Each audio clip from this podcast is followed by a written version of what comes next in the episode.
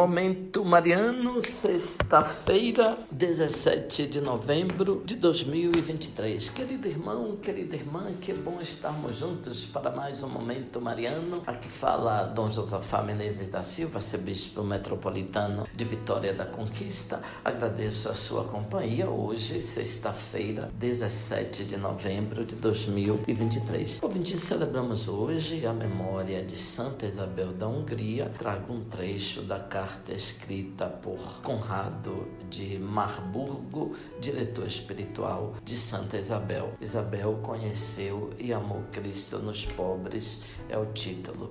Muito cedo começou Isabel a possuir grandes virtudes, do mesmo modo como a vida inteira foi a consoladora dos pobres, era também, desde então, a providência dos famintos determinou a construção de um hospital perto de um castelo de sua propriedade, onde recolheu muitos enfermos e enfraquecidos. A todos que ali iam pedir esmola, distribuiu liberalmente suas dádivas, e não só ali, mas em todo o território sob a jurisdição de seu marido. Destinou para isto a renda de quatro dos principados do esposo e foi ao ponto de mandar vender seus adornos e vestes preciosas em benefício dos pobres. Tinha o costume de duas vezes ao dia, pela manhã e à tarde, visitar pessoalmente seus doentes e chegava mesmo a tratar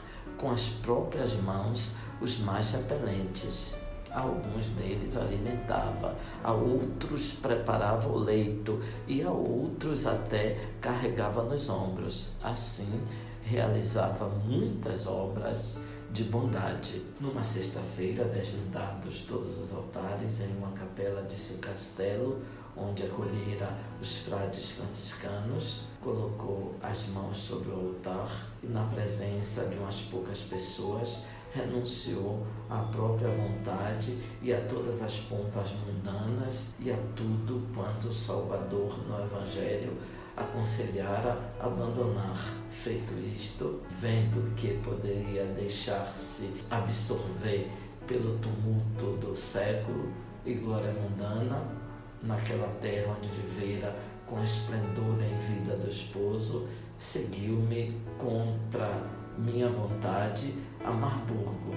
Nesta cidade, construiu um hospital para doentes e necessitados, chamando à sua mesa os mais miseráveis e desprezados. Além desta atuação operosa, digo diante de Deus, raramente vi mulher mais contemplativa. Algumas pessoas e mesmo religiosos, na hora de sua oração particular, viram muitas vezes seu rosto brilhar maravilhosamente e como que raios de sol jorrarem de seus olhos. Oremos, ó Deus, que destes a Santa Isabel da Hungria reconhecer e venerar o Cristo nos pobres, concedei-nos por sua intercessão, servir os pobres e aflitos com incansável caridade. Por Cristo nosso Senhor. Amém.